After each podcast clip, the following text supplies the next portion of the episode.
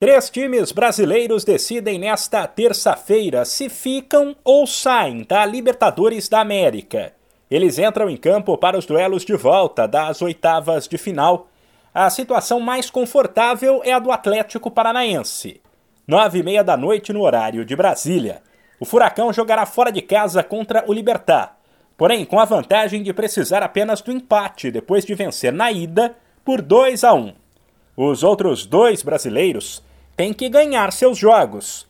Às 7h15, o Atlético Mineiro contará com o apoio da massa em um Mineirão lotado para buscar a vaga diante do Emelec.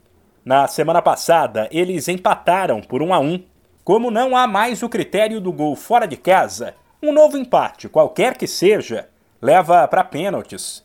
E a situação do Corinthians, na teoria, é a mais complicada. Depois do 0 a 0 da ida, o Timão está na mesma condição do Galo, ou seja, precisa da vitória ou de um empate para forçar uma disputa de pênaltis. Só que o adversário será ninguém menos que o Boca Juniors no temido estádio La Bombonera, em Buenos Aires. A partida começa às nove e meia da noite. A terça-feira ainda terá um brasileiro em campo pela Sul-Americana. Esse sim, numa situação bem difícil. Na ida, o Internacional perdeu para o Colo-Colo, no Chile, por 2 a 0. Por isso, às 9h30 no Beira Rio, precisará de uma vitória por 3 gols para avançar às quartas, ou por 2 para levar para pênaltis. De São Paulo, Humberto Ferretti.